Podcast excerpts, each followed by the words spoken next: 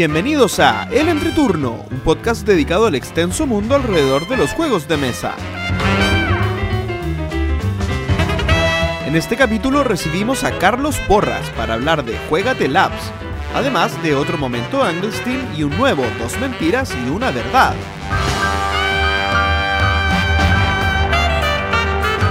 Que disfruten el entreturno.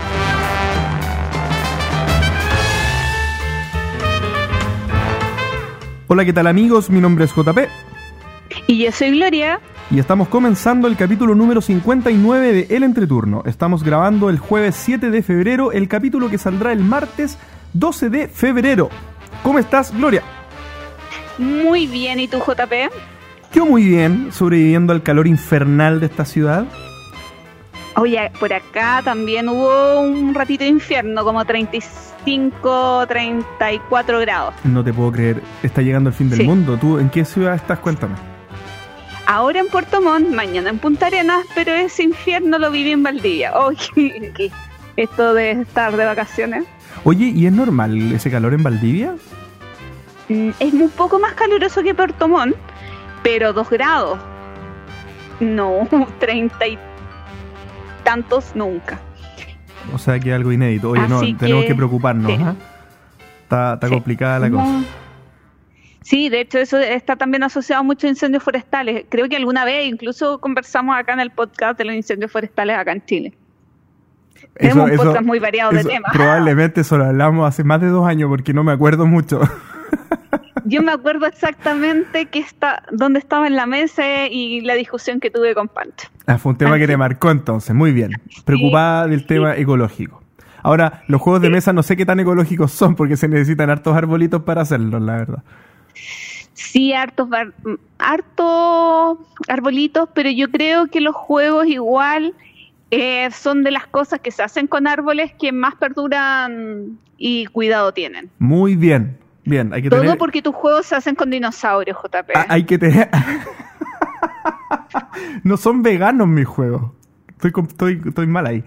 Eh, sí, eh, hay que tener esas excusas a flor de piel. Bien, Gloria, gracias. Me, me- me ayudaste para poder responder rápido cuando me digan esto. ¿Qué fue de tu semana, Gloria? Mira, eh, a propósito del capítulo 58, eh, estuve viviendo un poquito más de la Valdivia lúdica y fui a jugar rol a Valdivia. Me arranqué por segundo fin de semana seguido y ah, fue desastrosa la experiencia para variar.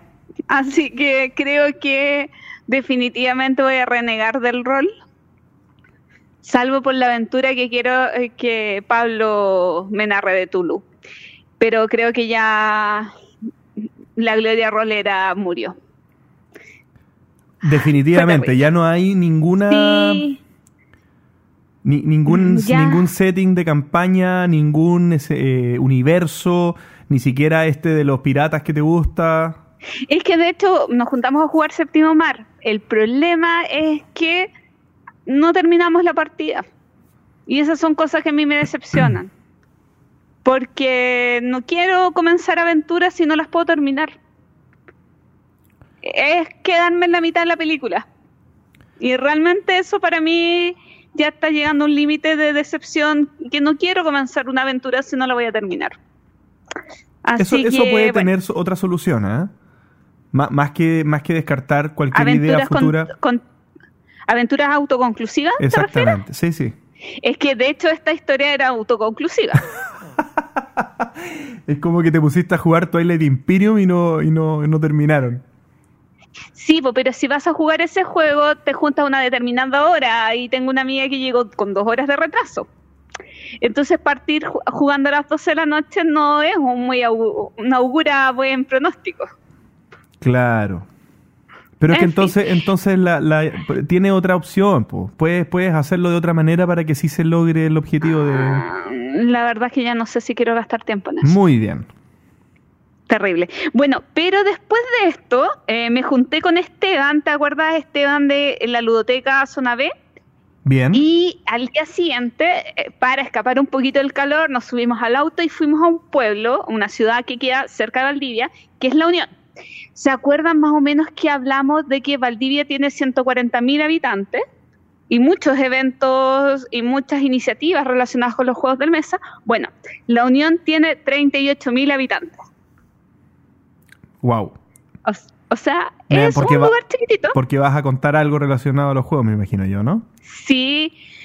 Eh, la Unión, eh, segundo evento de juegos de mesa que se realiza y ya se está organizando un club que va está en proceso de, de poderse constituir como, como con un ay se me olvidó la palabra pero política con una ¿cómo se llama razón? No, no, es razón social ¿cómo se llama esto? bueno pero un club legalmente mm, se me olvidó el término no, no lo tengo ni cerca en la, la palabra. Bueno, no importa. Personalidad jurídica debería ser. Ah, que dijiste política, estaba buscando algo con político. Ah, sí, eh, debería ser como... Eh, um, sí, personalidad jurídica es algo que existe. Personalidad, claro, personalidad jurídica se llama los Z15 y ya está comenzando, ya tienen su ludoteca, los chicos que participan ahí eh, son súper simpáticos, dispuestos a enseñar los juegos. Fue harta gente, yo creo que más de 30 personas para 38 mil habitantes. Así que ahí, bueno, e, ellos amparados en el, junto con el Consejo Juvenil de la Unión, eh, ahí estaban haciendo sus eventos al público y tienen muchas ganas de hacer cosas distintas, así que yo estoy muy feliz porque en distintas ciudades acá se estén haciendo cosas. Y lo que quiero destacar de lo que jugué, el Kitchen Rush. Qué juego más entretenido y colapsante. ¿Tuyo? Kitchen Rush. ¿Eh, ¿Tu copia? No, yo no la tengo. Kitchen Rush es un corral en el que tienes que eh, administrar, administrar, no sé si es la palabra adecuada, pero todos los procesos de un restaurante, desde em, las comandas, comprar alimentos, servir los platos, meterlos al horno, ir a comprar especies, etcétera, etcétera, etcétera. Y es un juego colaborativo, extraño en mí, pero muy entretenido muy, muy chori.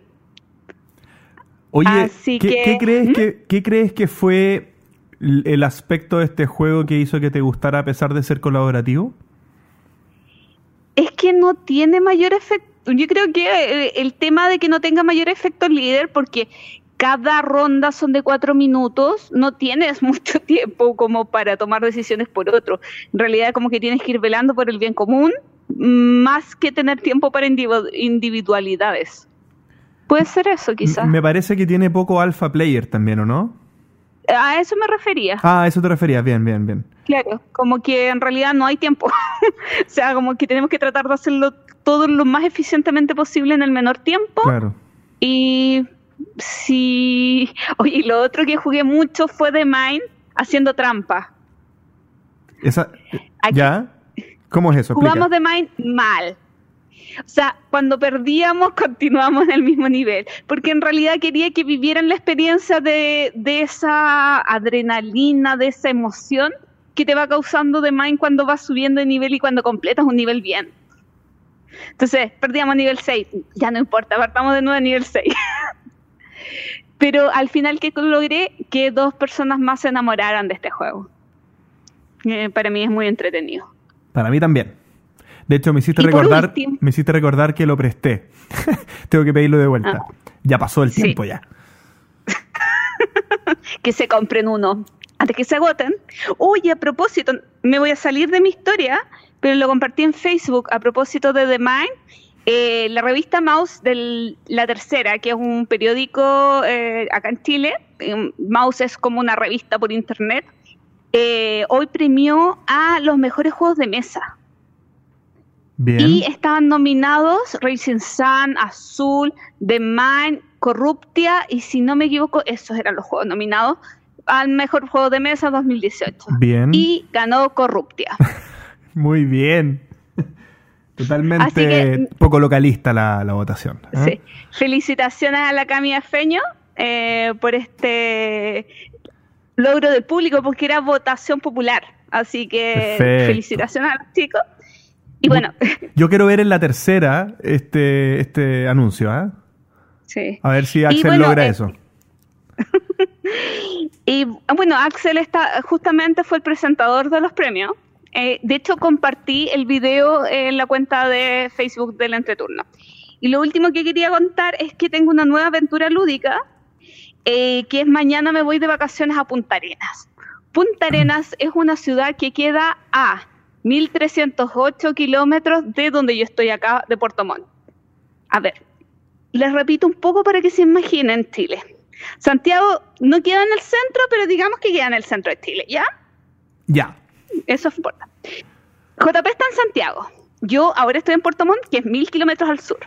Ahora me voy 1300 kilómetros más al sur, casi cuando se termina el planeta. Y voy en la búsqueda de la tienda de juegos de mesa más austral del mundo.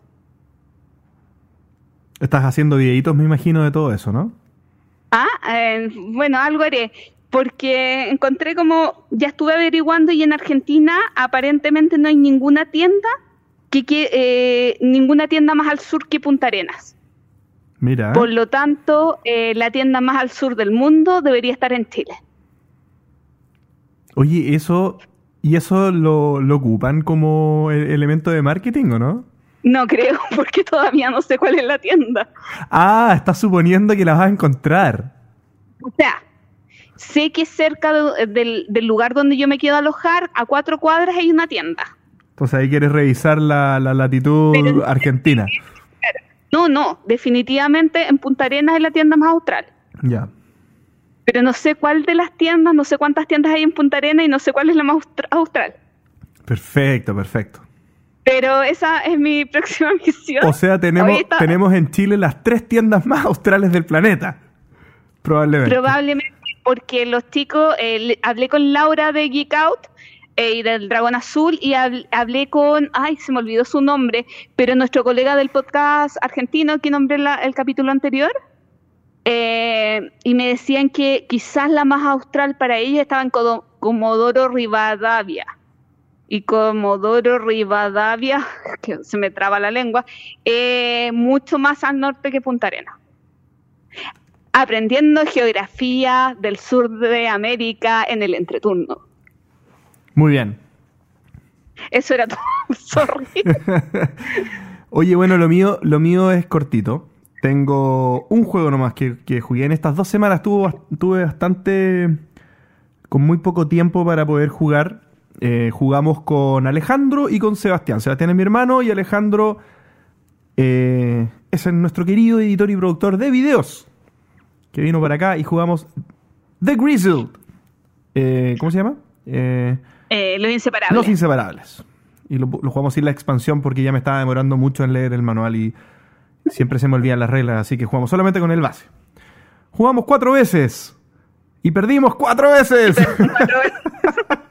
es un juego muy difícil, es un juego que se trata de, de resistir en las trincheras de la Primera Guerra Mundial, un juego colaborativo de cartas donde tenemos que llegar a la paz, digamos, a que termine la guerra antes de perder la moral. Y esto es descartarnos de las cartas que están sobre eh, la estatuilla de la paz, ¿cierto? Que uno las va robando para poder jugarlas. Y jugarlas es muy complicado porque jugarlas es también la manera que uno tiene de perder. Y la forma en que el juego avanza es que se va descubriendo una estatua que es el mazo de moral, que cuando se acaba la moral tú también pierdes el juego.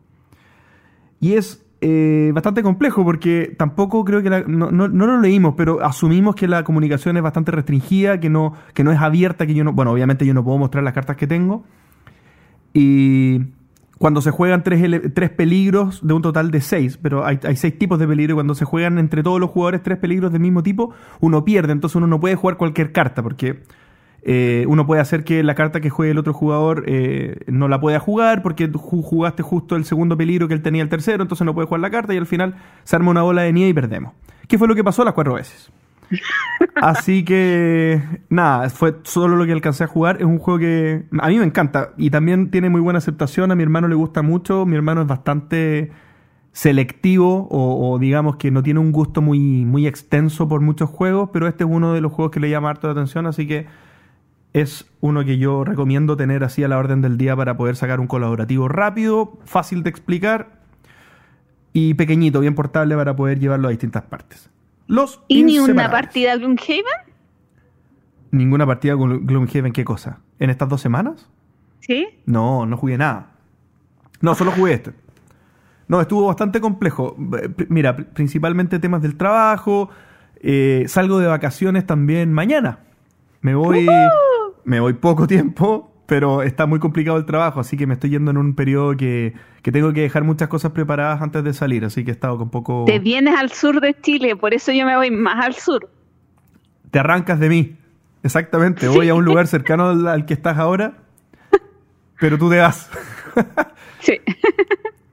bueno, así es la vida, así es la vida. Pero, quiero decir dos cositas, contarles dos cositas antes de terminar, porque muy, muy pobre mi...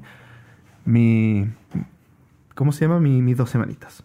La primera es que nos contactó, pero en realidad me contactó, nuestro amigo Marcelo Sepúlveda, que es un amigo que está, no es amigo nuestro, pero nos contactó a través del podcast, digamos, por lo tanto ahora sí es nuestro amigo, que nos contactó para decir que había escuchado el podcast en algún momento donde yo decía que uno de mis juegos, eh, en el capítulo 50, que uno de, mis juegos que están en el top 3 de juegos de rol que yo quisiera jugar es Edge of the Empire que sería este al filo del imperio de Star Wars, que es esta, este set, este seteo, perdón, de, de Star Wars como con casa recompensas, con casa fortunas, con, con scumbags, no sé cómo se dice, y esa cosa. Y nos ofreció, y me ofreció masteriar una partida autocontenida a distancia, que es una de las cosas que yo tenía ganas de hacer, de jugar rol eh, a distancia, pero bien, digamos, con buenas herramientas, con tratar de simular el teatro de la mente a distancia sin depender tanto de las cosas que pueden aportar el, computador, digamos, sino que, que sea más eh, tratar de simular el contacto humano a través del computador y no usar herramientas con el computador y dejar todo como que fuera eh, un juego de video probablemente, no sé. Así que voy a tratar de, de hacer esto a la vuelta de mis vacaciones, así que les voy a ir contando cómo va porque acepté, ofreció, acepté, eh, fue muy, muy buena onda de su parte, así que voy a reunir un grupo para poder jugar y les voy a contar cómo nos va. Muy bien. Y lo otro que les quiero contar es que es más, es más bien una recomendación. Ya que este capítulo no tiene recomendación, la voy a Pero hacer. hagamos recomendación. ¿Sí? No. ya, no. Eso me hace pensar en una recomendación. Yo, yo quiero mientras voy a abrir porque quiero decir el nombre de esto, porque no me, no me acuerdo del nombre, pero hay una... Estuve tratando de averiguar cómo poder eh, conseguirme las losetas en 3D del Terraforming Mars. Aquí está el nombre. Y di con un, un chico, con su señora, con su mujer, que tienen una empresa que ellos intentan ayudar a los, a los jugones a que hagan eh, enhancement, eh, que hagan como cosas, pucha, ¿cómo estoy? Estoy con falta de vocabulario, pero que, que, hagan upgrades de sus juegos. ¿Bien? Ya. Entonces tienen impresoras 3D y ellos armaron una empresa donde tú haces pedidos y te hacen cosas para, para, para poder hacer estos accesorios para tus juegos. Le pedí las losetas del Terraforming Mars, resultaron ser dos montañas de losetas. Yo no pensé que fueran a resultar tanto plástico, pero al final resultó ser muchas losetas. Y estos chicos se llaman Print, print Thing. Una, como, con una T entre medio, es como Print Thing. Como imprimir cosas o imprime cosas. Imprime cosas, algo así. Print Thing. Lo podemos poner al final del capítulo en la, en la publicación.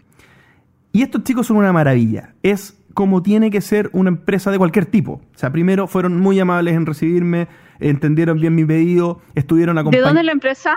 Es chilena. Ah, ya. Sí, es chilena. Eh, y eso es lo más sorprendente. y no, de verdad, no, no, no, nada, nada con mis compatriotas, ¿eh? que yo también soy chileno. Yo, no, no, es que yo no había visto ¿Ah? como cosas tan producidas eh, de algún servicio acá en Chile.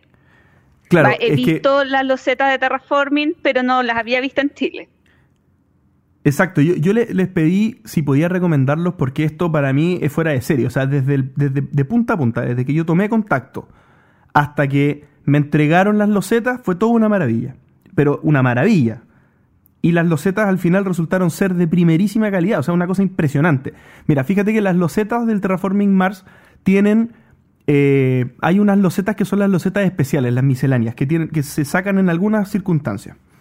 Y las de cartón, digamos, la versión de cartón de las normales, por el lado de atrás tienen un símbolo que, señalan que, eh, cuándo se tienen que jugar, que, hacen match con el símbolo de la carta que se juega, para poder tú saber cuál es la loseta que tienes que poner en el tablero.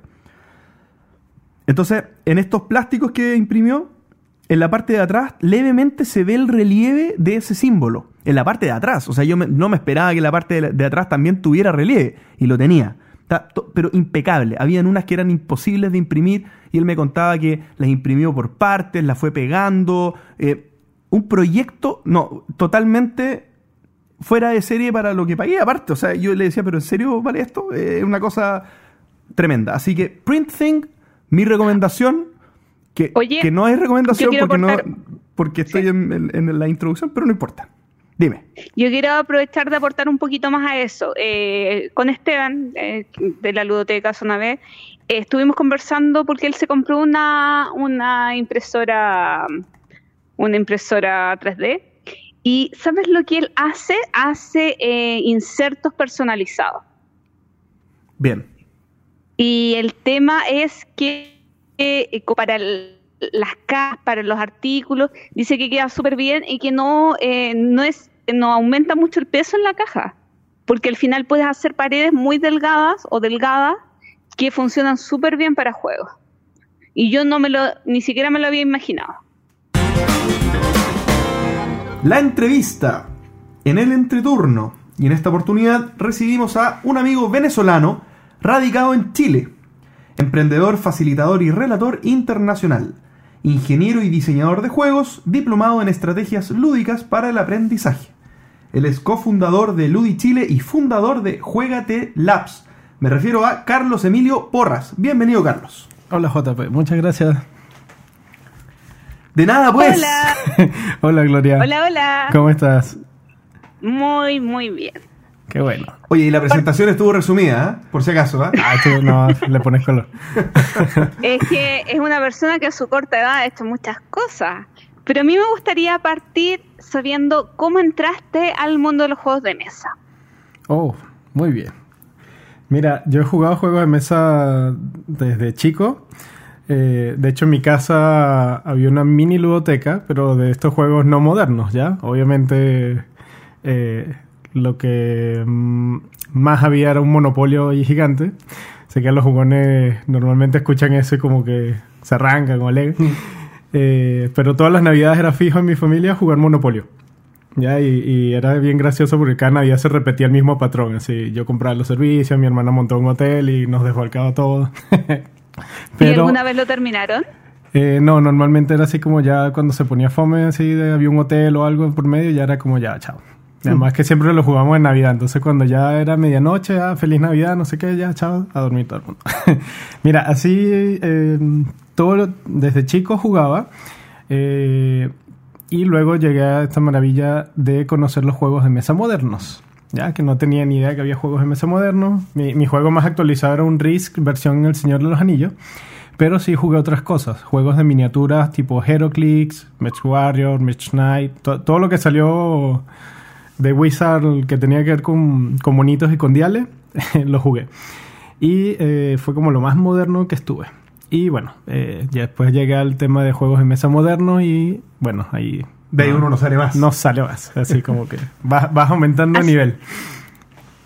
Sigue ¿Y hace cuánto fue esto? Mira... Eh, ¿Hace cuánto fue esto? Eso fue hace unos tres años que entré a los juegos de mesa modernos como tal. Que coincidió con mi llegada a Chile. Mm, como anécdota. Oh, sí, oye, y en relación con esto mismo, ¿cómo nace? Eh, bueno, es parte de la pregunta que nos envió César Bocanegra. ¿Cómo las, nace este Juegate Lab, esta empresa que has creado que tiene mucha relación con los juegos? Mira, Juegate Labs eh, nace como el resultado de conectar muchos puntos.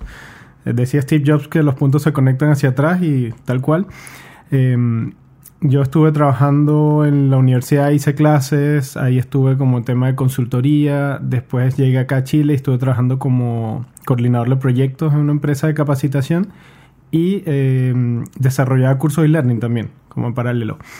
Y me decían, oye, tus juegos, tus cursos son súper lúdicos, súper entretenidos. Y eso me dio como señales claras de, eh, de que había algo por allí. ¿ya? Entonces, después cuando tomé la decisión de emprender, eh, empecé a armar todo este modelo respecto a los juegos. Ya, obviamente muchas cosas se fueron dando en el camino. No es como que se me ocurrió un día así de, ya sí, vamos a hacer todo con juegos de mesa y no sé qué, sino que la cosa se va armando de, de a poco, evolucionando el modelo. Yo, yo, creo que sería, sería bueno tal vez que pudieras resumir cuál es este modelo, cuál, Ya, cuál es el, enfoque que, que tú tomas, de qué se trata tu emprendimiento. Bien, Juegate Labs. Juegate Labs es una consultora de innovación, ¿ya? Nosotros trabajamos y creemos fuertemente en la creatividad. La creatividad es algo que, si bien hay personas que son creativas por naturaleza, así como hay personas que son atletas por naturaleza, tienen alguna habilidad, la creatividad se puede desarrollar. Bien, Eh, de hecho hay como muchas teorías respecto a que la mente se expande y un montón de cosas ahí que no vamos a entrar en detalle. Pero eh, nosotros nos enfocamos en la creatividad y en la RAE dice que la creatividad es la capacidad de crear. Bien, así que nosotros nos enfocamos en utilizar el juego como herramienta para eh, crear experiencias de aprendizaje que fomenten lo que es la capacidad de crear, que es tu creatividad. Bien, entonces, ¿qué hacemos nosotros? Nosotros tenemos tres líneas de trabajo. Una es eh, la línea editorial. Nosotros diseñamos juegos para facilitadores, profesores, personas que están eh, relacionadas al mundo de la capacitación y el aprendizaje. Nosotros diseñamos herramientas para ellos. Las otras dos líneas son capacitaciones, una abierta al público y una especialmente para empresas. Las empresas normalmente invierten en eh, desarrollar habilidades de sus eh, trabajadores. Bien, entonces, eh, por ejemplo, trabajo en equipo, liderazgo, eh, comunicación efectiva, etcétera, lo que hoy día se conoce como las habilidades del siglo XXI. Nosotros creamos experiencias para desarrollarlas a través del juego.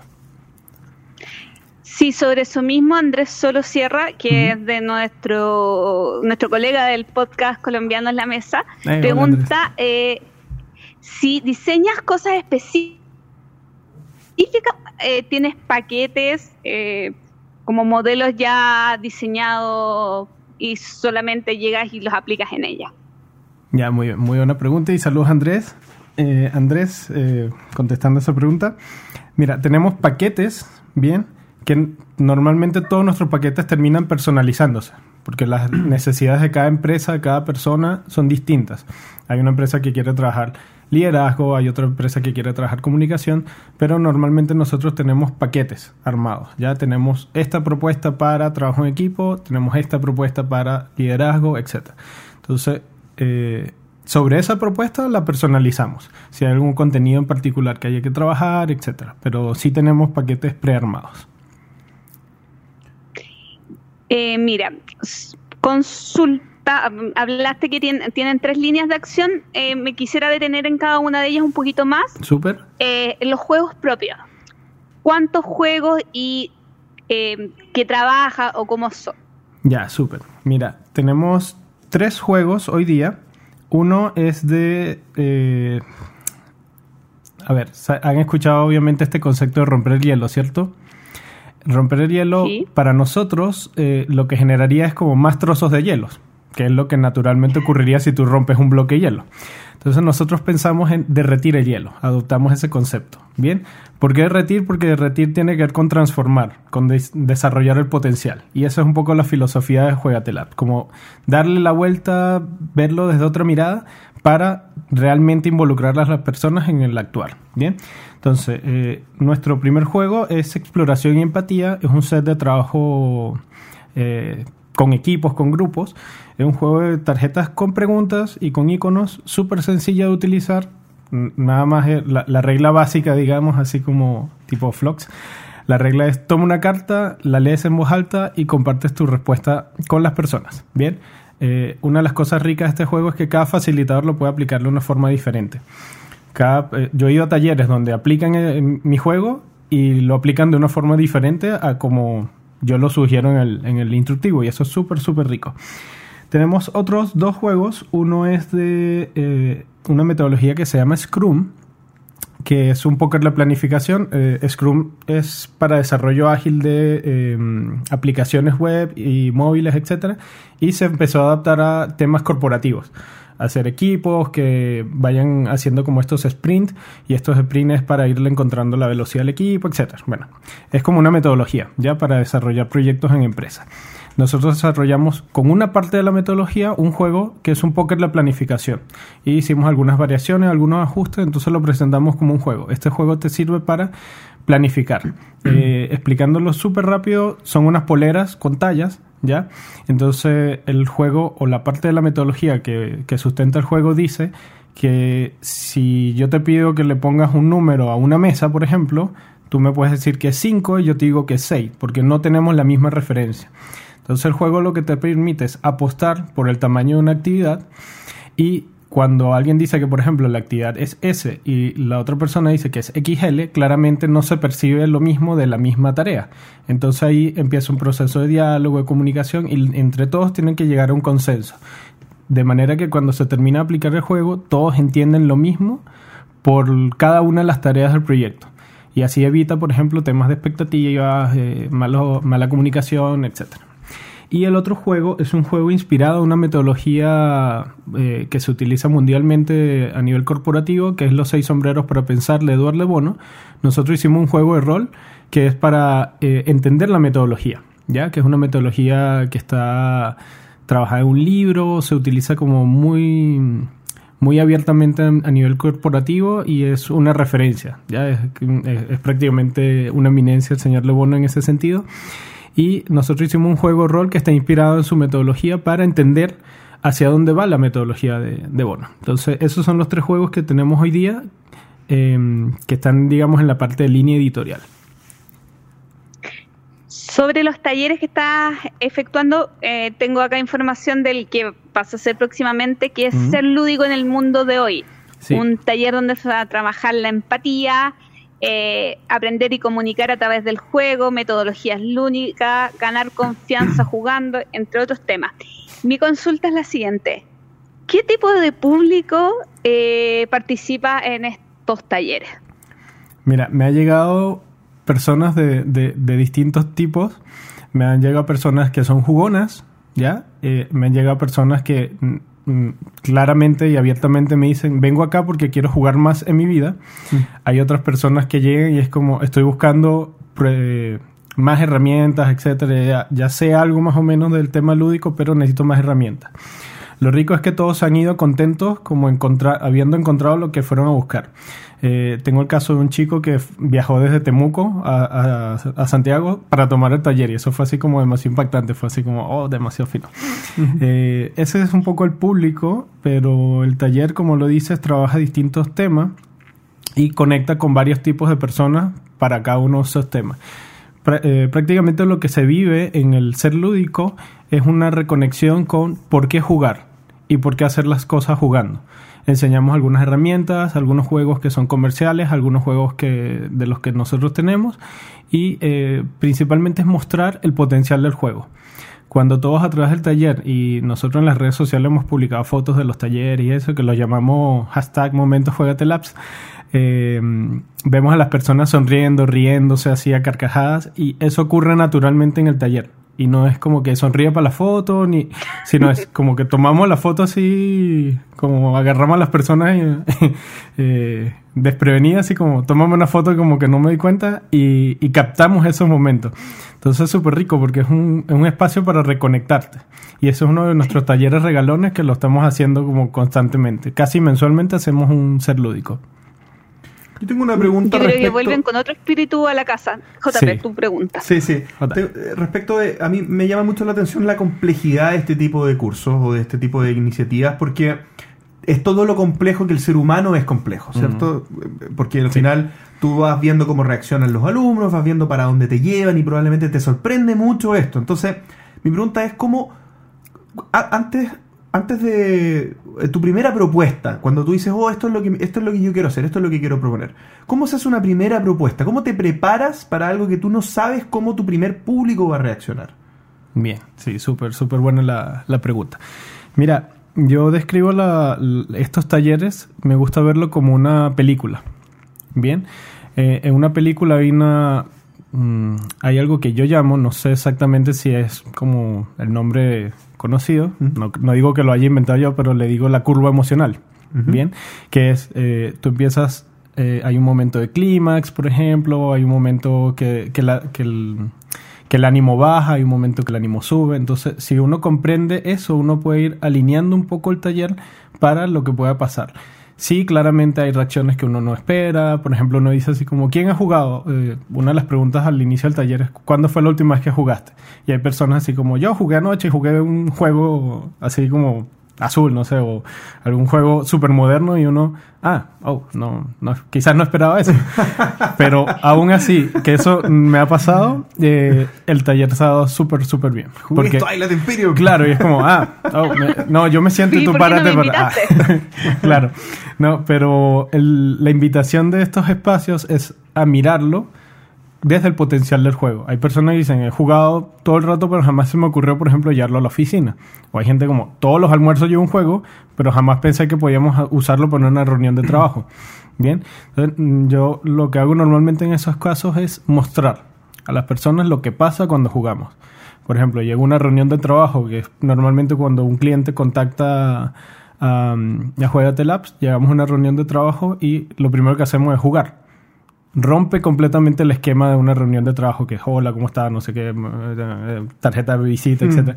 Sino es como ¿Quién ya los vamos. hace jugar? Yo. O alguien del equipo, pero eh, principalmente yo, que es como, sí, vamos a jugar. Y es como, ya. Eh, ¿Quién te puede decir que no? Claro, así como, exacto. Y entonces te sorprenderías el, el efecto que puedes tener con un juego tan sencillo como, bueno, tan sencillo, entre comillas, y, o tan simple, como Story Cubes. Es un impacto gigantesco lo que puedes eh, eh, ocasionar con un- ocasionar una palabra como fuerte, pero eh, lo que puedes generar con un Story Cubes es fantástico. Yo podría dar un taller entero con un Story Cubes a, a ese nivel. Entonces, claro, depende mucho cómo uno diseña la, la experiencia. A nosotros nos hiciste cantar con el Story Cube. Sí, tú, tú has estado en alguna de las experiencias que hemos creado y, y bueno, Gloria nos puede contar un poco más de cómo, cómo la ha visto, más que yo les diga. Sí, no, fue, fue curioso porque al final era muchísima gente. La, yo fui a un evento que hicieron público, no sé, no, no recuerdo precisamente qué evento fui, pero fue un evento público eh, y había mucha, mucha gente, eh, mucha gente que no tenía ninguna relación o casi ninguna con los juegos de mesa y, y fue muy cercano. Yo diría que eso es algo que, que caracterizó mucho porque las dinámicas que se iban dando eh, causaban mucha cercanía con los otros participantes, por más que nunca los hubieras visto en la vida. Sí, eso, eso es lo que buscamos nosotros generar con nuestras experiencias. El que tú fuiste, si mal no recuerdo, fue el Meet and Play, que efectivamente el, Sí. el- el- el objetivo de eso era encontrarte o, con- o- o conocer a personas y jugar. Eh, Ese era, de hecho, de ahí viene el nombre. Y, y ese era el objetivo y me parece que se logró. Esa fue súper, súper rica esa experiencia del Meet and Play y, y este año vamos a lanzar uno o dos. Eh, estamos trabajando todavía como en las fechas y las planificaciones. Así que todos invitados. Muy bien.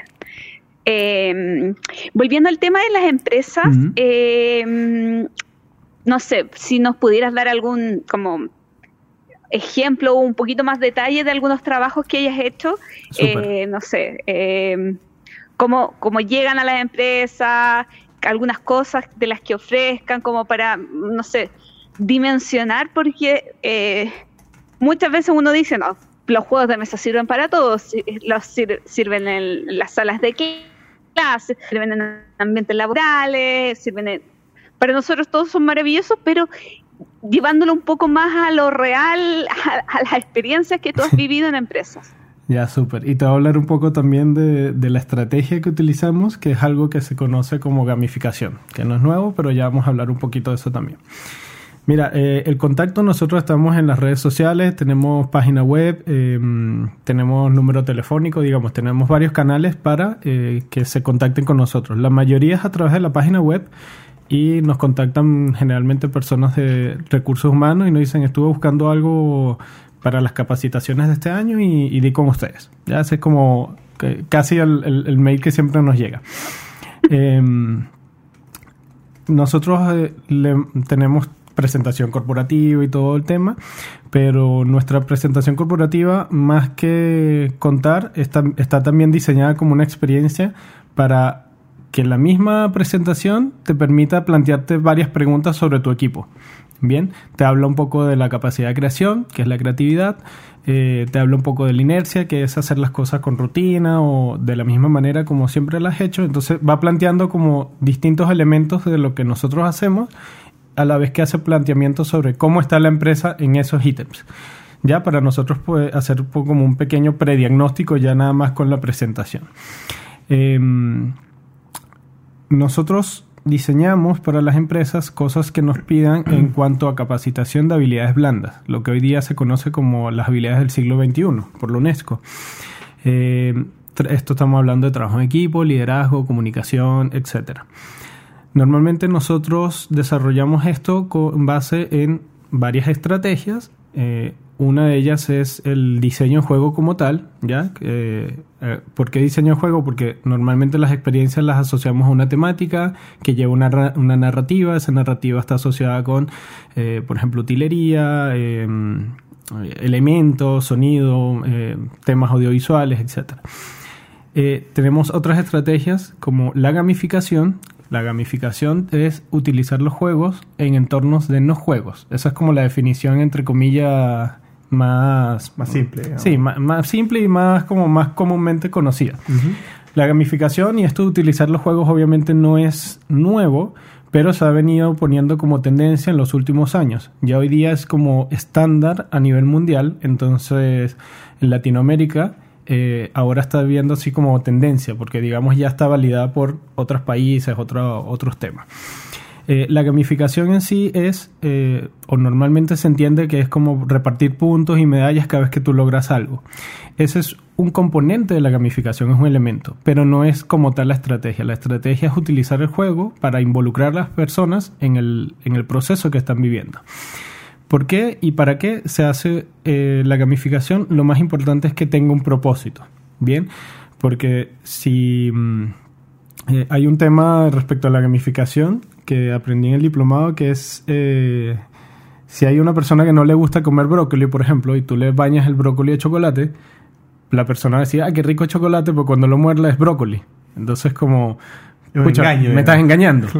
Eso no es la gamificación. Bien, la gamificación no es engañar a las personas para, para, por ejemplo, quiero que contestes una encuesta, entonces te puse la encuesta con un monito y ganaste un punto por, por responder la encuesta. No, la gamificación va de repensar la encuesta en cómo hacemos para obtener esa información de una forma diferente. Un juego participativo, eh, un, taller, una facilitación, etc. Hay otras estrategias que se utilizan porque todo esto va sumando, eh, como dicen, suma y sigue. Em, por ejemplo, el design thinking, que tiene que ver con empatizar, definir, idear, eh, prototipar y crear, etc. implementar, que es la última parte. ¿Esto qué tiene que ver?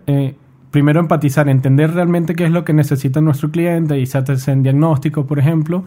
Eh, a veces un cliente puede decir, quiero trabajo en equipo, pero realmente no es trabajo en equipo lo que se necesita, sino liderazgo o comunicación. Hay otros problemas como más de trasfondo.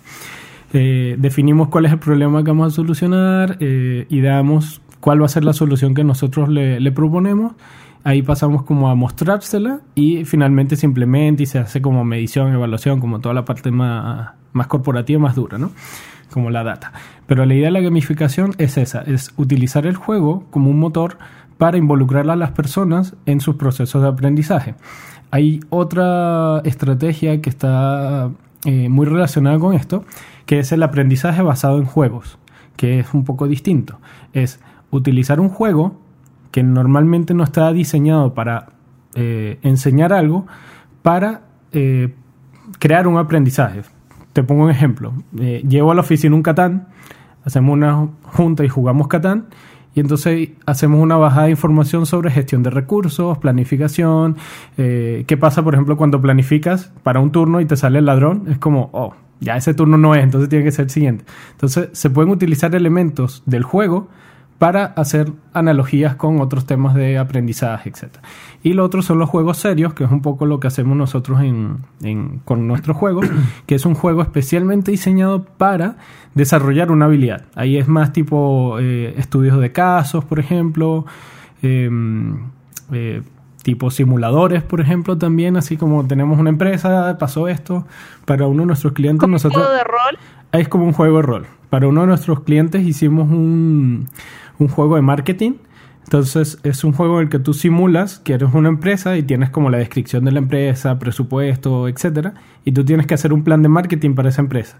Y al finalmente el juego te entrega puntos del impacto que tú obtuviste. Si obtuviste visibilidad, si obtuviste ventas, etcétera. Entonces el juego está diseñado para que tú vivas un caso de estudio pero desde un rol. Y entonces tú contratas gente, tienes, tienes billetes así como monopolio, entonces tú compras eh, consultores, por ejemplo, compras publicidad, etcétera, y armas como toda tu estrategia de marketing.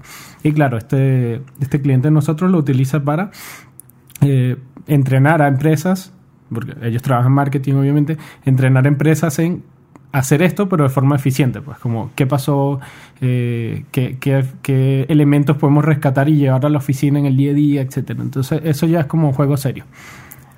Carlos, para lograr todo esto que tú Sí. diciendo, ¿qui- ¿quiénes conforman el equipo de Juegate Labs para, para lograrlo, digamos? Sí, mira, una de las cosas, mm, voy, voy a responder eso con, con varias partes.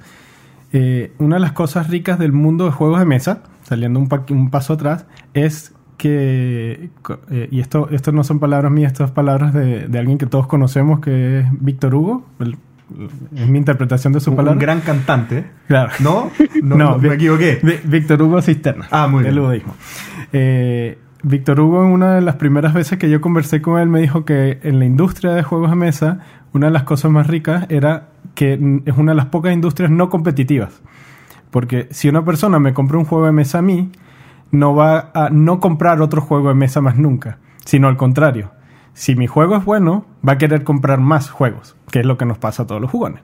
Entonces, una de las cosas ricas de esta industria es que todos sumamos, es cómo aportamos a la industria, porque todos estamos creando eh, estas experiencias. Es decir, si alguien compra mi juego, es como, ya, ¿qué más hay? Y veo al otro, y veo al otro, y al final todos terminamos comprando todos los juegos.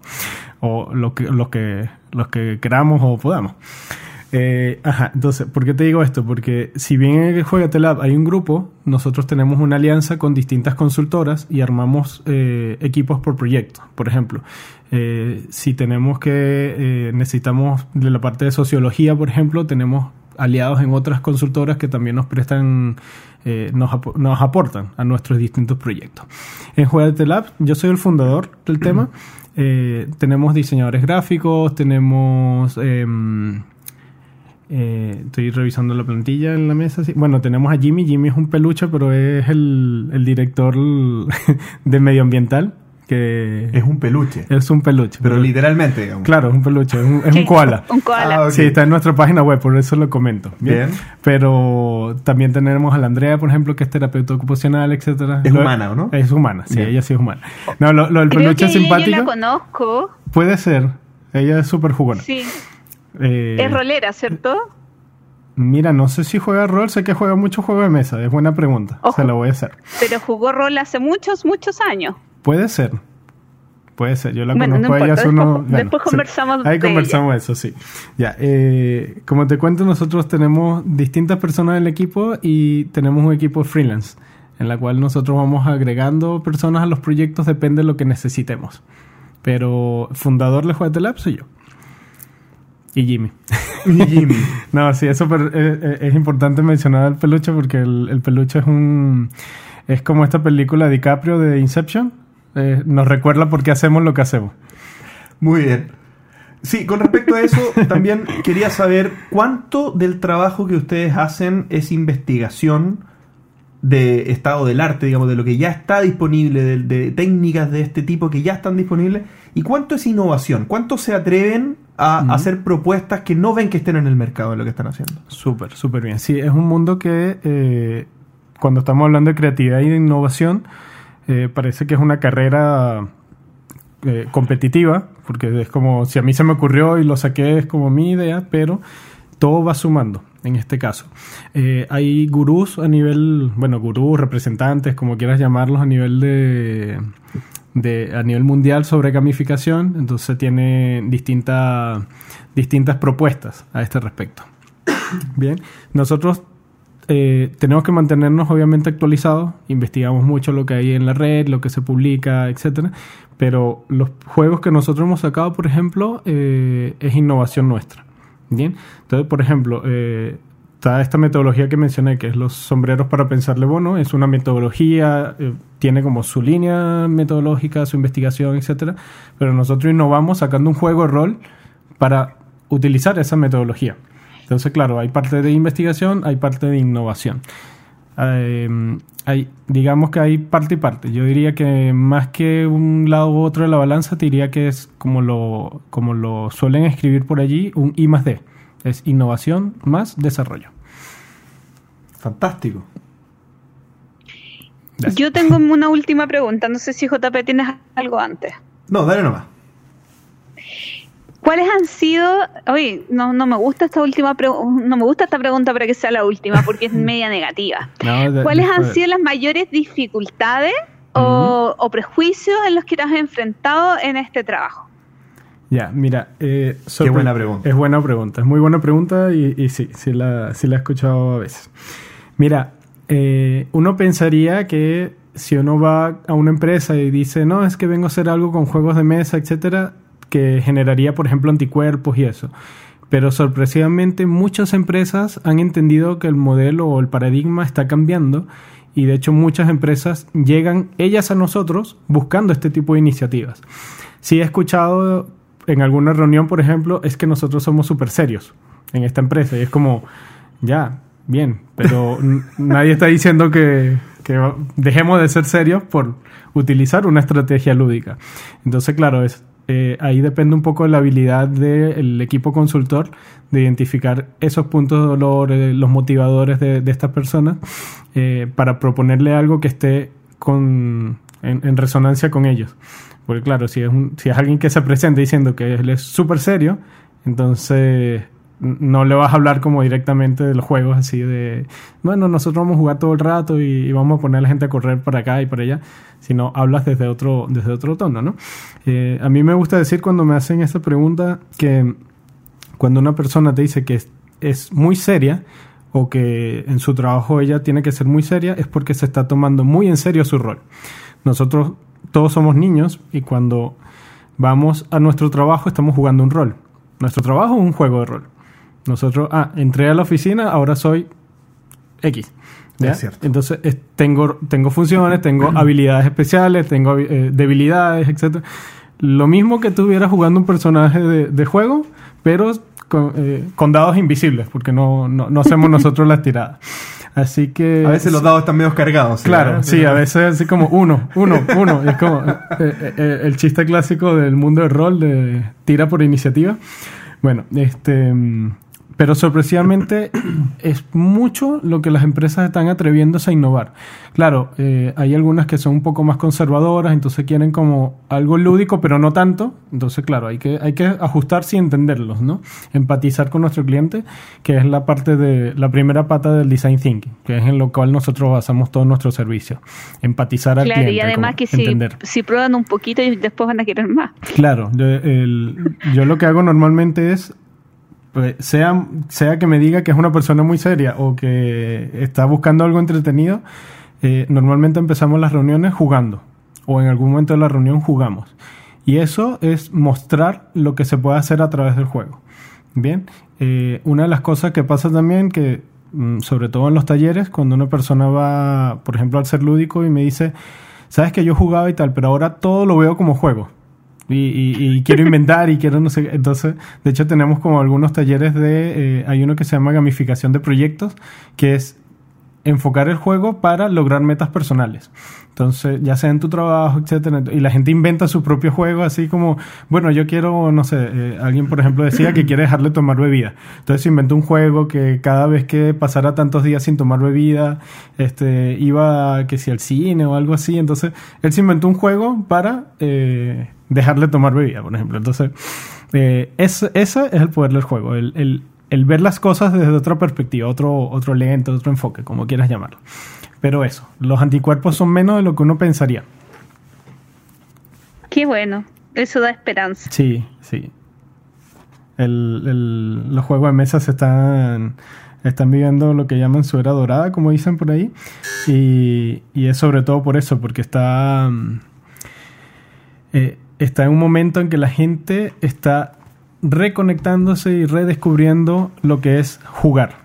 Y eso, eso es súper rico. Y este es el momento Anglestein. Con Pancho. El narcotráfico es el comercio ilegal de sustancias potencialmente dañinas para la salud. Año a año se mueven miles de millones de dólares a nivel mundial en el tráfico de estos productos. Una de las estrategias que se utilizan para promocionar y expandir los mercados se asocia a la conocida frase, la primera es gratis. Esta frase se hizo tan famosa que ha sido ampliamente utilizada en la literatura y en el cine. El modelo de ventas apunta a que el producto es tan bueno que la empresa está dispuesta a incurrir en pérdidas en la primera venta, ya que sabe que el cliente va a volver. Y con el tiempo, las pérdidas incurridas en esta primera venta serán cubiertas por las ganancias de las siguientes. Muchas empresas con las que tratamos en el día a día también han copiado o adaptado este modelo de ventas.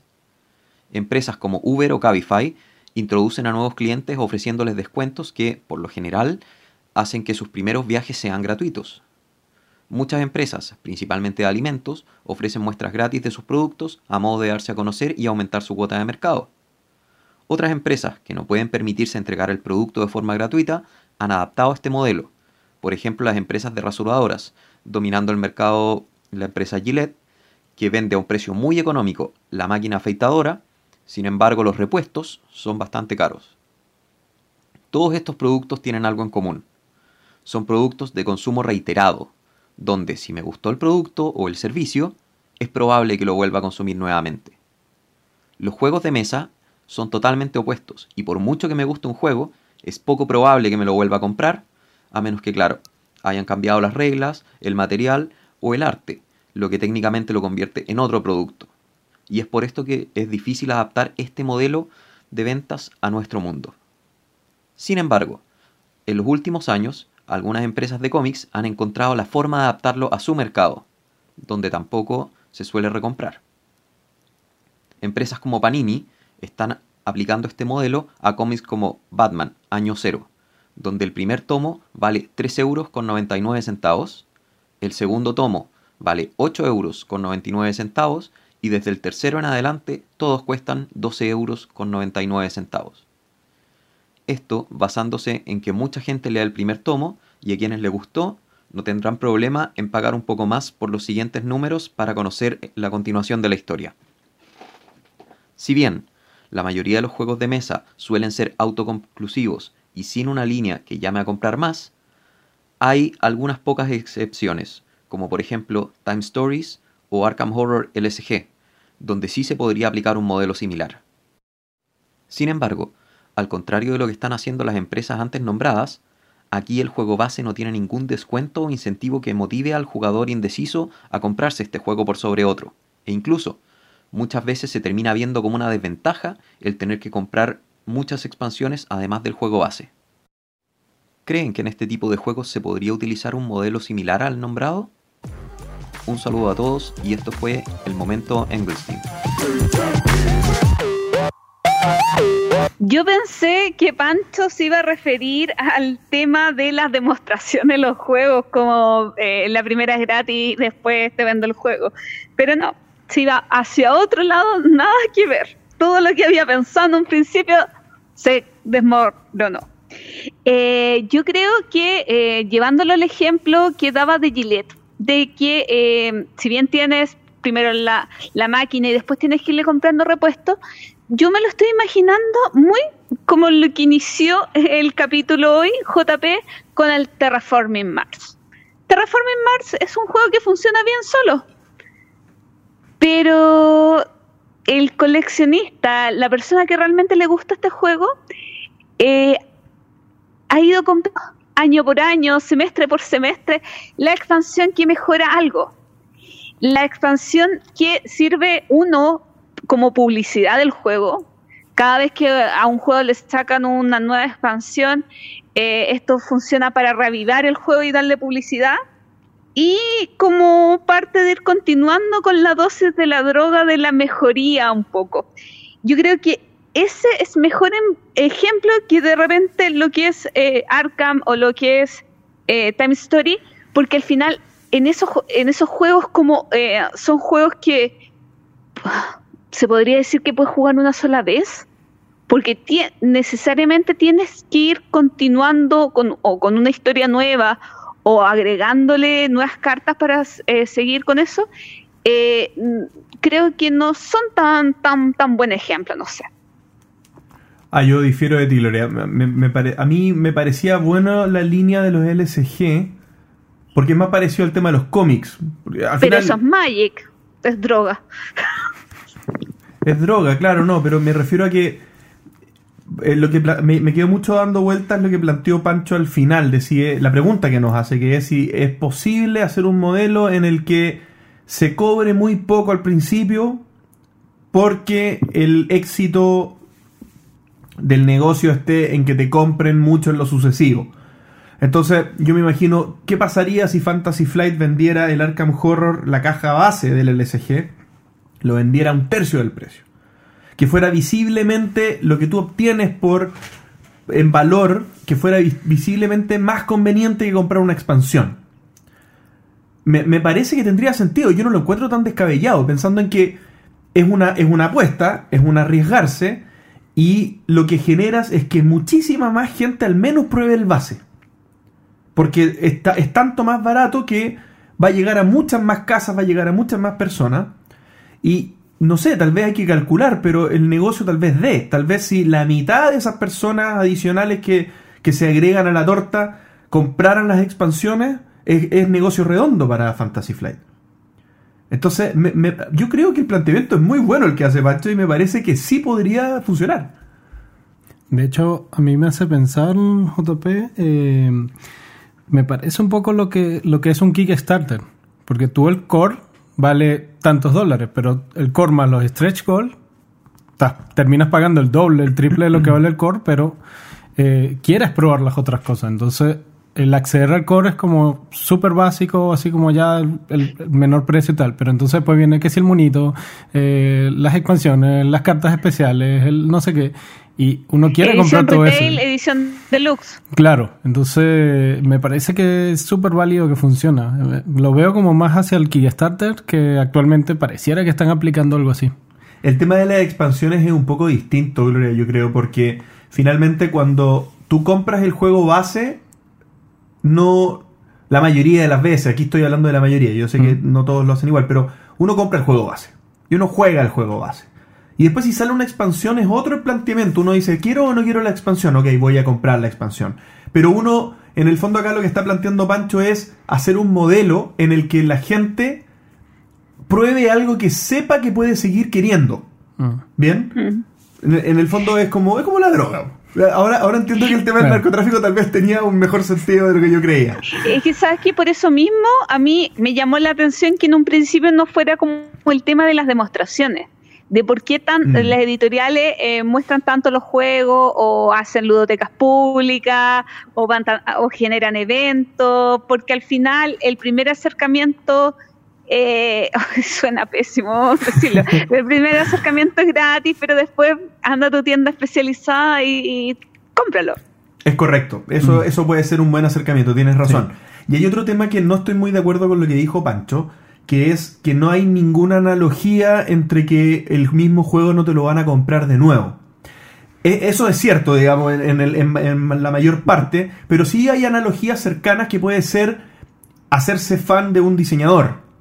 Bien, que mm. uno termina comprando con cierta inercia los juegos de un determinado diseñador, o hacerse fan de una editorial, que puede pasar eh, algo parecido, digamos. Entonces uno sí puede generar ese, ese involucramiento y esa, esas ganas de generar una continuidad en los juegos sucesivos. Y también haciendo el simil con la droga, eh, yo quiero que mis amigos eh, tengan las mismas adicciones que yo. es correcto. y la primera es gratis, por lo tanto, yo les voy a invitar, yo les voy a regalar un juego, etcétera, ¿o no? Sí, estamos de- repensando el concepto de evangelización. Claro. Ahora todo lo maravilloso y lo lindo de la evangelización se fue lejos por eh, juego traficantes.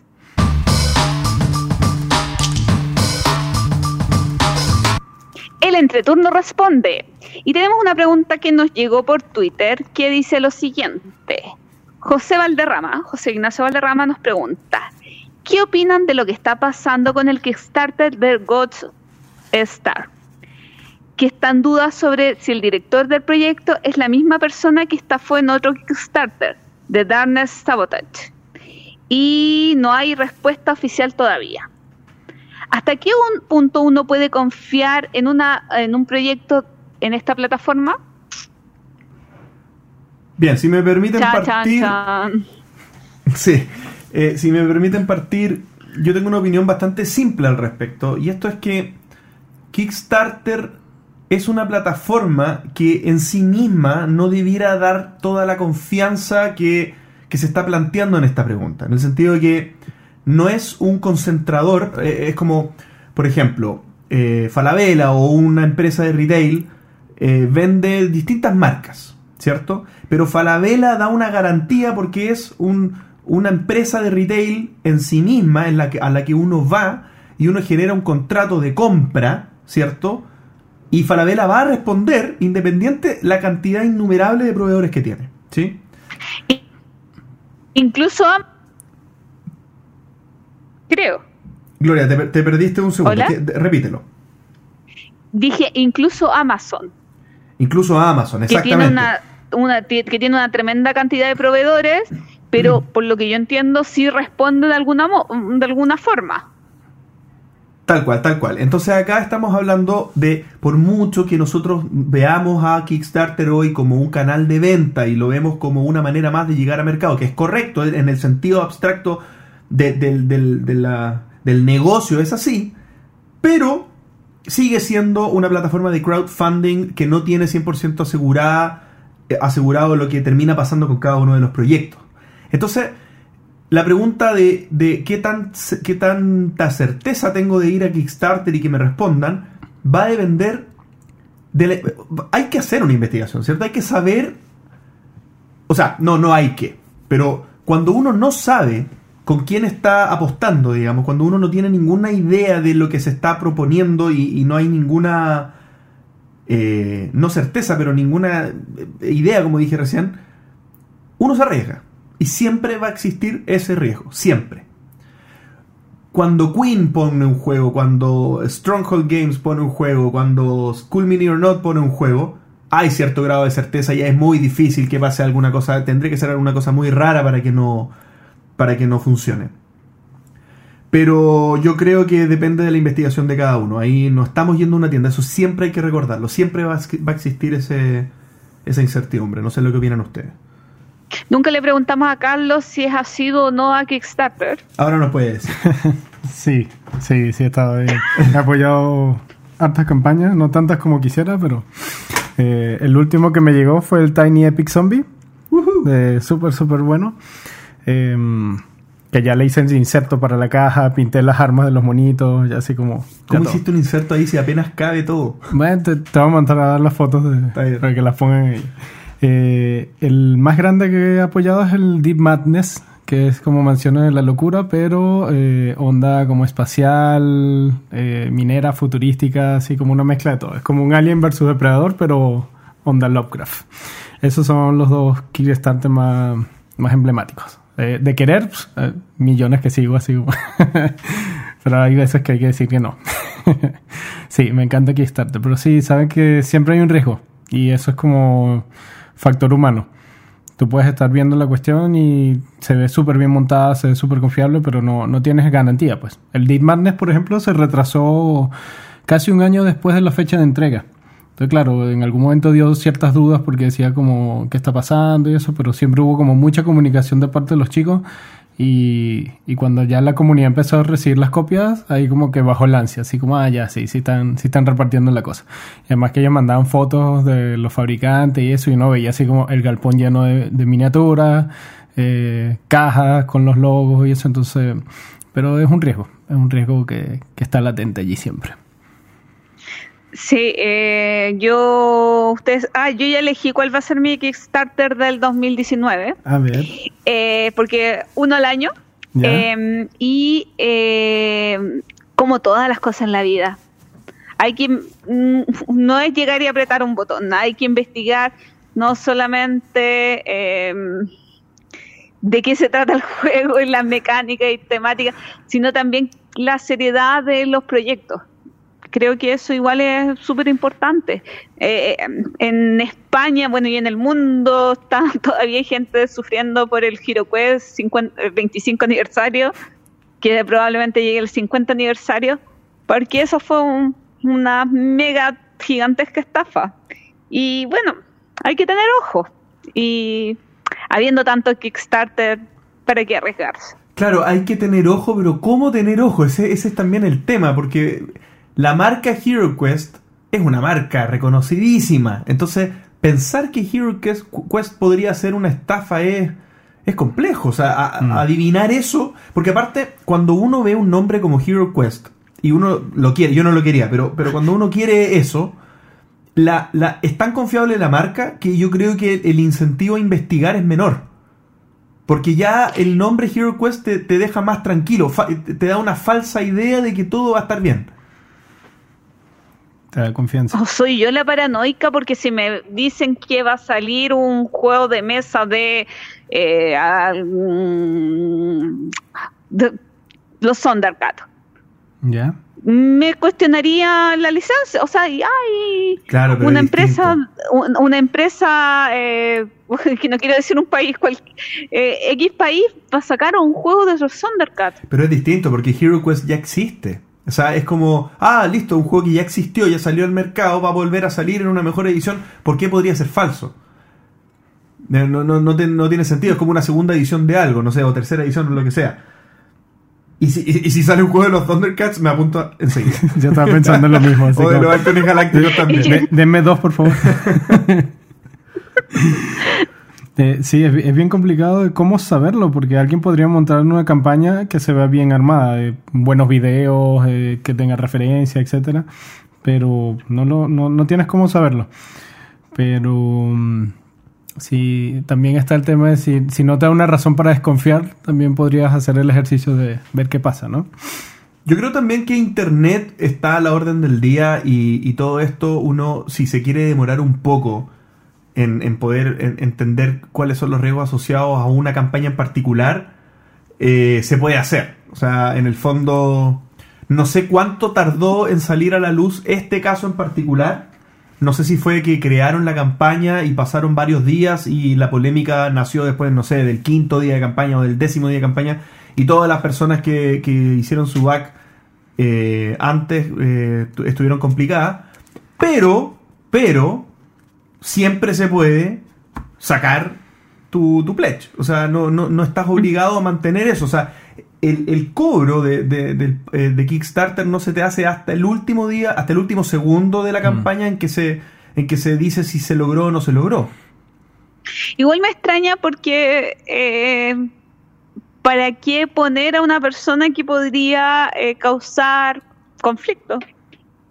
¿Será necesario? O sea, igual es un tema de transparencia que hayan colocado el nombre de la persona. Es un tema Me de- hace un poquito de ruido porque, no sé, si, a ver, si Eli participó en algo que no fue eh, correcto, pero no es una mala persona, es un buen profesional. Y yo soy una empresa buena, pero no tan, eh, no tan correcta y transparente. Trabajo con él y no lo pongo. Tú dices que, tú dices que la- haberlo, tú, dices que haberlo puesto público era un acto de, hon- de honestidad, digamos. Sí, o sea, es que lo encuentro una mala estrategia de marketing. Mm. Claro, es transparente, pero O mala sea- estrategia de marketing. Claro, creo que pecaron de de buena, no sé, me, me hace ruido eso. Porque o no lo contrato o no lo coloco. no sé, me, me, Sí, me, eh, eh, me pero- hace ruido. o, o fueron muy inocentes o, o- o no tienen un sentido de, O- la, de la moral tan desarrollado, no sé. Eh, una- uno de los dos y es bien inclinado la balanza hacia cada lado, ¿no? Así como, puede que no supieran, así como, ah, mira, este gallo ha participado en estos temas, no, sé, no conozco como el- la persona o el caso en este momento, pero eh, puede ser que, mira, tiene toda esta referencia, no sé más, contratado por el proyecto y no tenían idea, no hicieron investigación previa. O la Sí, otra como Eso no es les factible interesó. también, pues. ¿ah? Eso es factible también, porque los pergaminos del... Cuando uno muestra su, su currículum, no sé cómo se llama eso en otros países, pero su hoja laboral, digamos, histórica, para que te contraten, la hoja de vida, claro, uno no muestra lo malo, po. Claro. uno muestra lo mejor de uno, entonces probablemente acá también hubo cierta asimetría al momento de contratarlo. Yo solamente digo que me hace mucho ruido eso. Sí, no, sin duda, sin duda. Claro, yo mi primera respuesta aquí para, para cerrar el tema, mi, mi primera respuesta estaba más orientada al consumidor. A que, porque la pregunta iba como a cómo- hasta qué punto uno toma riesgo y cómo uno se puede cuidar y en el fondo es eso, mi, mi respuesta era eso. Eh, del punto de vista tuyo, Gloria, te encuentro toda la razón. O sea, eh, hay que tener mucho cuidado. Aparte, eh, esta industria, lo decimos siempre, es una industria amigable, lo que dijiste tú, Carlos, sobre lo que decía Víctor Hugo, que esta es una industria de, de una competencia muy, muy sinérgica, digamos, y no, no, no destructiva. Entonces, que salgan este tipo de cosas se castiga triplemente, creo yo. Sí. O sea, no, no, no, no va a lugar. O sea, ándate a otra industria con estas actitudes, no en esta. Sí, es una industria que se autorregula. Es, exactamente, y, y que selecciona muy bien, y que se da muy, muy bien, digamos, la, la- la honestidad y, la- y las buenas prácticas. Así que eso. Más preguntas, Gloria. No tenemos más preguntas. ¿Pero cómo? No llegaron más preguntas. Bueno, nos llegaron un par de correos electrónicos. Eh, uno fue el que tú conversaste hace un momento eh, de Marcelo para jugar rol. Por otra parte nos llegó eh, un correo de Daniel Mayo, eh, que es un amigo peruano eh, de una distribuidora y de una tienda que va a venir a Chile unos días, así que eh, estamos coordinando la posibilidad de traerlo al programa y de juntarnos con él. Y también nos llegó un correo electrónico que no he contestado, que se- me había olvidado porque lo había dejado abierto, de Gabriel Andino. Tienen un grupo de Facebook de podcast de distintas cosas. ¿Y por qué no Así que nos invitan al grupo. Porque no lo he hecho. Sorry, perdón, lo siento. No sé si nos escucha en realidad, pero no, no he ingresado. Es que esto del modo vacaciones es, Es complejo. extraño. Y esta música que suena nos recuerda mi concurso favorito. En realidad pedí este concurso solamente para escuchar nuevamente la música y son las dos mentiras y una verdad. Eh, ¡ujú! Y en este concurso vamos a hacer, eh, vamos a entregar dos juegos a las personas que nos contesten en este, eh, en este formulario de Google que hacemos. Eh, y los premios van a ser los siguientes. Tenemos exploración y empatía, juego de la editorial Juegatela, creación de nuestro amigo Carlos Emilio. Bien. Aplauso. ¡Bravo! Y, y por otra parte, eh, tenemos el juego Ramen, que es de, eh, está editado por Ediciones Primigenio, eh, de Israel Tay, eh, que son unos amigos españoles. El juego viene firmado por ellos. Así que eh, tenemos estos dos premios. ¿Quiénes van a recibir estos premios? O sea, van a haber dos ganadores. Uno va a ser la persona que acierte a más respuestas, porque las respuestas van con pun- puntaje, igual que el concurso anterior. Y el otro va por sorteo por todos los particip por todas las participaciones. Así que, eh, ¿quién comienza? Yo tengo con una pregunta, tengo una su- pregunta antes. Cuéntame. Ah, ¿Cuán- pregunta. ¿Cuántas ya. semanas se va a prolongar este concurso? Muy buena pregunta, JP. Todavía no nos ponemos de acuerdo. Así que al menos, al menos dos o tres semanas, creo yo. Ya, dos o tres semanas. Esto va a ser ahí y nos vamos a ir dando cuenta. cuando Perdón, no dos o tres semanas, perdón. Eh, capítulos. Ah, claro, do- dos o tres votaciones o instancias para votar. Claro. Sí. Aunque yo creo que serían más para que haya una diferencia. Ya, pongámosle cuatro. Cuatro, ya. Ya, cuatro, y ahí podemos ir variando los premios también y agregando cositas, no sé, sorpresa. Ya. Si vemos mucha participación, lo extendemos y le damos más premios. ¿No? Una, No. una cena con el que quieran del entreturno. Ya, yo cocino rico, paso el dato. Yo, yo tengo Uber Eats en mi celular. Yo cocino también. Ya, Carlos, vamos a comer nosotros mejor. Sí. Ya, ¿quién parte? ¿O hay alguna otra duda? No, yo parto, yo parto, Consulta yo- yo- de la normativa del concurso.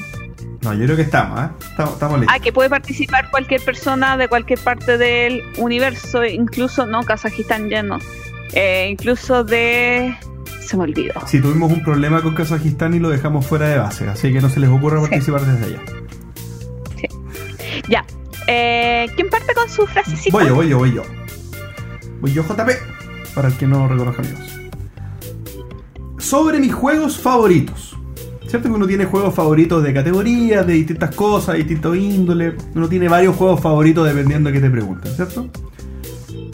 Entonces yo les voy a contar tres cositas. Número uno. Mi juego favorito que implemente algún deporte es Blood Bowl. Número 2. Mi juego favorito para jugar de a dos jugadores es Terraforming Mars. Y número 3. Mi juego favorito con autor de habla hispana es Cultivos Mutantes. Tarará, tarará, tarará. Hoy no sé. No sé. No. No sé. Lo, lo dijo Yo todo con creo tanto que de- esta es la alternativa. La- Oye, ya. la- Y Carlos, cuéntame.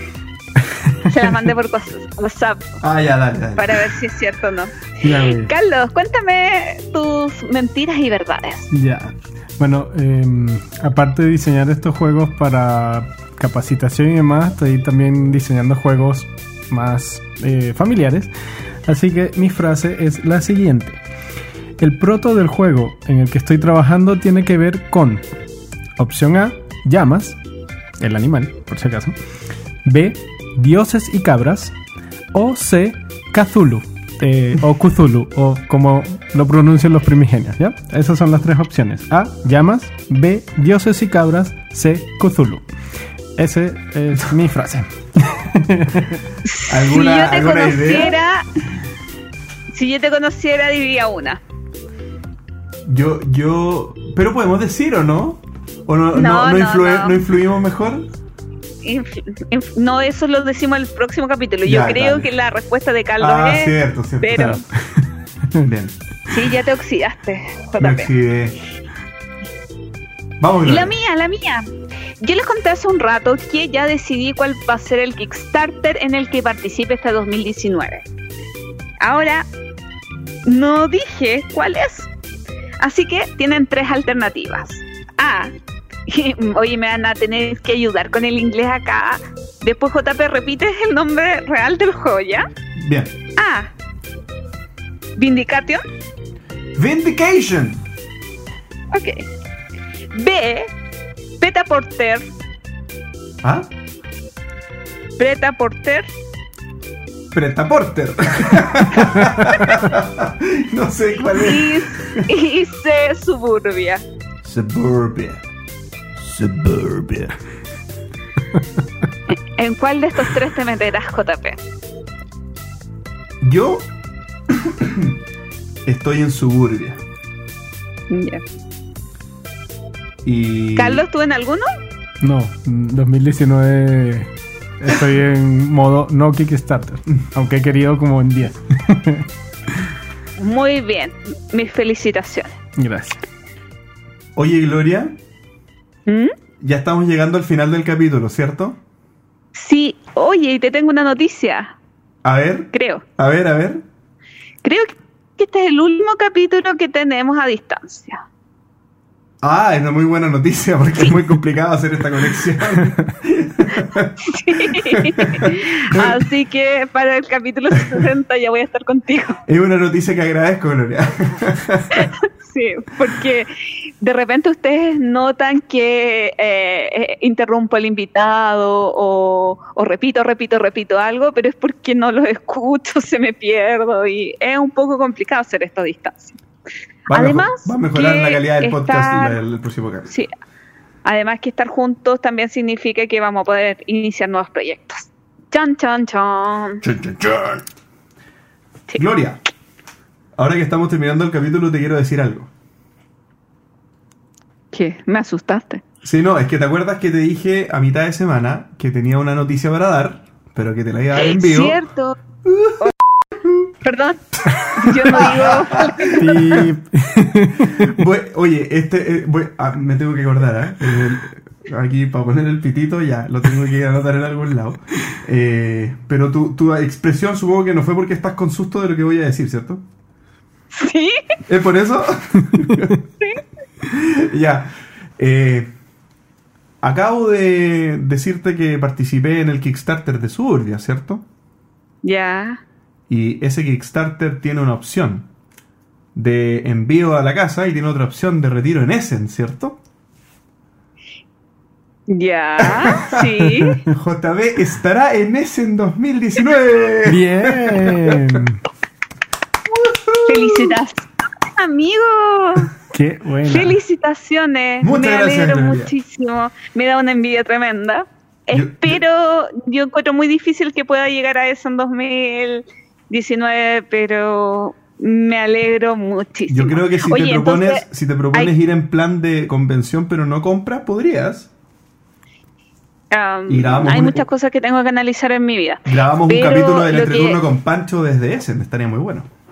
No, no, no, lo que te iba a decir es que hay que comenzar a gestionar el tema de la de la acreditación de prensa y para eso necesito que me traduzcas unos textos para enviarle mi informe a, a la gente de la prensa de allá, Muy bien, me pondré en para campaña. comenzar a, a, a- a- a gestionar la acreditación. Me parece excelente, me pondré en campaña entonces. ¿Viste? Hacemos Wow. partícipe a nuestros queridos auditores de las noticias aquí que nos damos entre nosotros. ¿Qué te parece? Qué, marav- qué maravillosa noticia, me encantó, me encantó, me, me da mucha envidia, pero me encantó. Excelente. Bueno, y con esto estamos llegando al Me final. emocioné, me emocioné. No te emociones, Gloria. Está todo bien. Sí, que- es que me, me, me gusta, es, que es- es algo tan bonito lo que se vive allá, que me gusta que más gente eh, sienta eso. Qué bonitos deseos, Gloria. Te lo agradezco. Sí, Así que con esta noticia. aunque te odio. con, est- con esta noticia. Y el agradecimiento a Carlos Emilio por Sí, claro. haber participado en este programa. Sí, claro, sí, claro. estoy, estoy por decirlo. Eh, Ah, claro, con esta noticia de, de mucha alegría eh, damos por terminado este capítulo. Pero sin antes. eh, ¿Cómo? vamos a grabar? ¿Cómo vamos a grabar? ¿Cómo vamos a grabar cuando yo esté allá? En octubre. Ay, no, no, después pi- pienso en eso. Algo voy a, voy a, voy a inventar. Eh, pero sin antes, como decía, voy a tener que hacer todo desde allá. Bueno, en, en, en, en- en Alemania se puede editar también, así que no hay ningún problema. Eh, lo que decías tú, Gloria, entonces agradecer la presencia de Carlos. Eh, estuvo muy, muy interesante la entrevista. Sin duda recorrimos algo que no habíamos tocado tan en profundidad, salvo en el capítulo 3 con Pablo Gorigoitía, pero en esta oportunidad vimos un emprendimiento que se dedica mucho a esto, que es muy interesante, que es lo que nos contó Carlos. Así que muy agradecido, pero te quiero dar palabras finales, palabras de cierre que solemos hacer para que nos des las últimas impresiones, algún aviso, algo que nos quieran contar, proyectos en los que estás, muy brevemente para cerrar el capítulo. Es tuyo el micrófono, Carlos. Súper. Gracias, JP. Gracias, Gloria. Bueno, agradecerle a ustedes también por invitarme acá al entreturno. Fantástica la oportunidad. Eh, palabras finales. Bueno, eh, para todos los que nos están conociendo, ya durante el episodio les contamos qué hacemos. Pueden estar pendientes de nuestros proyectos, eventos, experiencias en arroba juegatelabs en las redes sociales o juegatelabs.com, la página. Eh, pueden escribirnos, mandarnos un correíto, estamos en contacto, escribirnos por las redes sociales. Así que contáctenos y estén súper, súper atentos porque se vienen muchas, muchas sorpresas. Eh, nuestro juego regalón, que es la empatía, estamos trabajando en una versión que es para kids porque eh, hemos puesto, no está diseñado para, pero niños han jugado este juego y las respuestas han sido fantásticas, así que estamos trabajando en la versión para niños y una segunda edición de este juego que se viene para este año. Así que esas como las primeras noticias. Así que gracias, acá exclusiva entre turnos. Perfecto. Nos encantan las exclusivas. Nos encantan las exclusivas. Así que ahí ya saben, tienen el contacto de Carlos para que puedan seguir estas noticias muy de cerca. Así que muchas gracias de nuevo, Carlos. Muchas gracias a todos por habernos escuchado. Hasta la próxima. Chao. Chao. Gracias por escuchar el entreturno. Y recuerden, envíenos sugerencias de historias relacionadas con sus vidas lúdicas. Pueden ser de terror, tragedia, graciosas o hasta de traición. Recuerden también escribirnos para participar en nuestra sección El Entreturno Responde. ¿Y ustedes confían ciegamente en Kickstarter? Envíenos sus comentarios al correo elentreturno.gmail.com. Además, envíenos preguntas o temas que quieran que conversemos en el programa. Síganos en Facebook, en Twitter, en Instagram y suscríbanse a nuestro canal de YouTube. Escúchanos en dos semanas más en nuestro próximo capítulo de El Entreturno.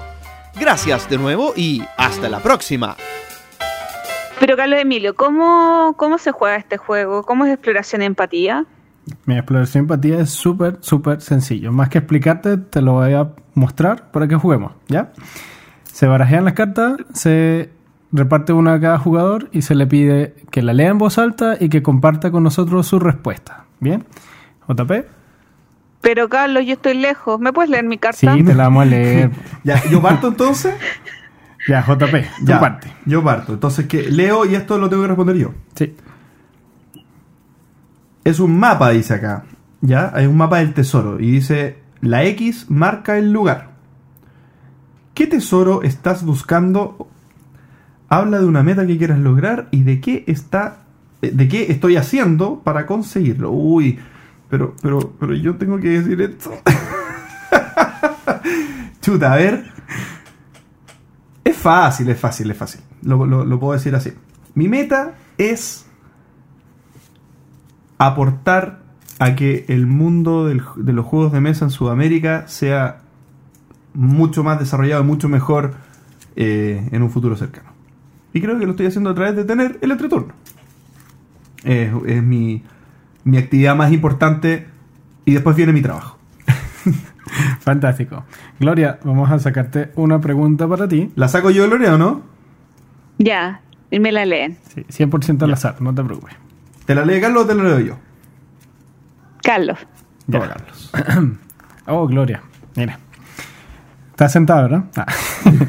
Sí, Dice, estoy sentada. ¿Cuál es una de tus fortalezas? ¿Cómo la usas a tu favor y el de otros?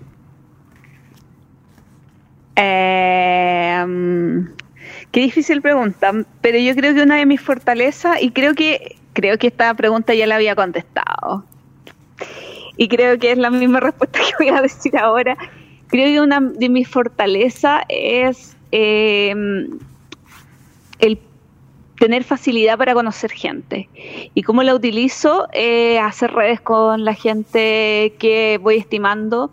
Me encanta eh, mezclar amigos, hacer de nexo, que se pueda conocer gente. Y encuentro que es una fortaleza eh, de mi personalidad que me ayuda mucho en la vida. Súper bueno, Gloria. ¿Sabes qué anécdota de lo que acabas de decir? Porque Gloria, tú has jugado este juego en otras oportunidades, otro contexto, y me dice que te volvió a salir la misma pregunta. Bueno, anécdota. Eh, un día que mostré el juego varias veces, en varias oportunidades, como cuatro o cinco reuniones tuve ese día, fue uno de esos días así como por allí por acá, y todas las veces me tocó la misma pregunta. Y es como, ok, tiene una versión no oficial así como tipo tarot y entonces como, ya, algo, algo está pasando por acá con esta pregunta porque no es posible que haya barajeado y que me haya salido la misma pregunta entre 17, eh, una y otra y otra vez, cinco veces seguidas. Es como, ¿cuál es la probabilidad de que eso pase? así que sí, tiene como una... Es que es una pregunta súper potente. Mm, Todas, todas están diseñadas Es para una generar pregunta eso, potente. para conectar. Sí. Mira, a mí me salió una Sí. bien sencilla, así que la vamos a responder todos, ¿ya? Dice, ¿qué es lo que más te gusta comer? Tu comida favorita. Mi comida favorita es el pasticho o la lasaña, Bien, sí, lasaña se conoce acá en Chile, pasticho en Venezuela. Esa es mi comida Ah, favorita. mire cómo se llama en Sí. Venezuela. ¿eh? La mía era eh, la lasaña. ¿Y qué pasó? Eh, eh, me gusta más el piure con navajuelas. ¿Qué? Gloria, eso es muy malo. Es, es exquisito. Ah, ¿Pero te dejó de gustar la, la- la lasaña? No, no es que me haya dejado de gustar la lasaña, sino que me di cuenta que me gusta más otras cosas. Ah, muy bien. Creo que la lasaña pasó a ser como mi tercera comida favorita.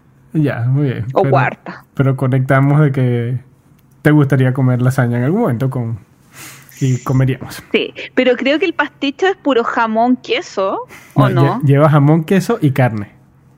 Ah, ya. Tiene Sí. que tener las tres cosas. Es que vivía con una venezolana, algo había escuchado del pasticho. Muy bien. Mi comida favorita es tomaticán con papas fritas en cubitos. Pero el tomaticán tiene que ser con fondos de alcachofa. no se va a entender nada de esto en ninguna parte. Lo, lo puedo explicar. Eh, primero que todo, soy vegetariano. Entonces no como carne. Entonces el tomaticán es un plato muy típico en Chile que se come con carne, pero yo lo reemplazo. Reemplazo la carne. Se puede reemplazar con carne de soja, pero yo lo reemplazo con fondos de alcachofa. Que es una receta que descubrimos y la hago ahora porque es muy buena. Ah, súper bien. Y acompañado de papas fritas en cubito. ¿Y el tomaticán qué es? Es un guiso de tomate. Guiso de tomate con cebolla en pluma, con choclo y tiene otras cositas más, pero en el fondo es un guiso de tomate. Te, te iba a preguntar si se parecía al charquicán que No, no se lo probé y me encantó. No, no es parecido, porque es un guiso de tomate bastante Ya. aguachento Sí. y el charquicán es como un puré, Claro, un puré de como verduras. Súper rico. Sí. JP, te hago una recomendación. A ver, Busca en Google eh, pisto de verduras. pisto de, de verduras, ¿ya? Es una comida que gracias a los juegos de mesa descubrí. Oye, si el turista lúdico también hace turismo culinario, mm, que muy típica de España, es- creo que más del sur de España, eh, y es rica y no tiene carne, lo único que tiene animal es huevo frito. Ah, pero como huevo, así que no hay problema. Sí, así que pisto de verdura. A mí me van a mandar la receta. Me, me la prometió un chico que trabaja en cocina y todavía no me la manda así como oficial. Ya, lo buscaremos con berenjenas, tomates, zapallito. Rico, rico.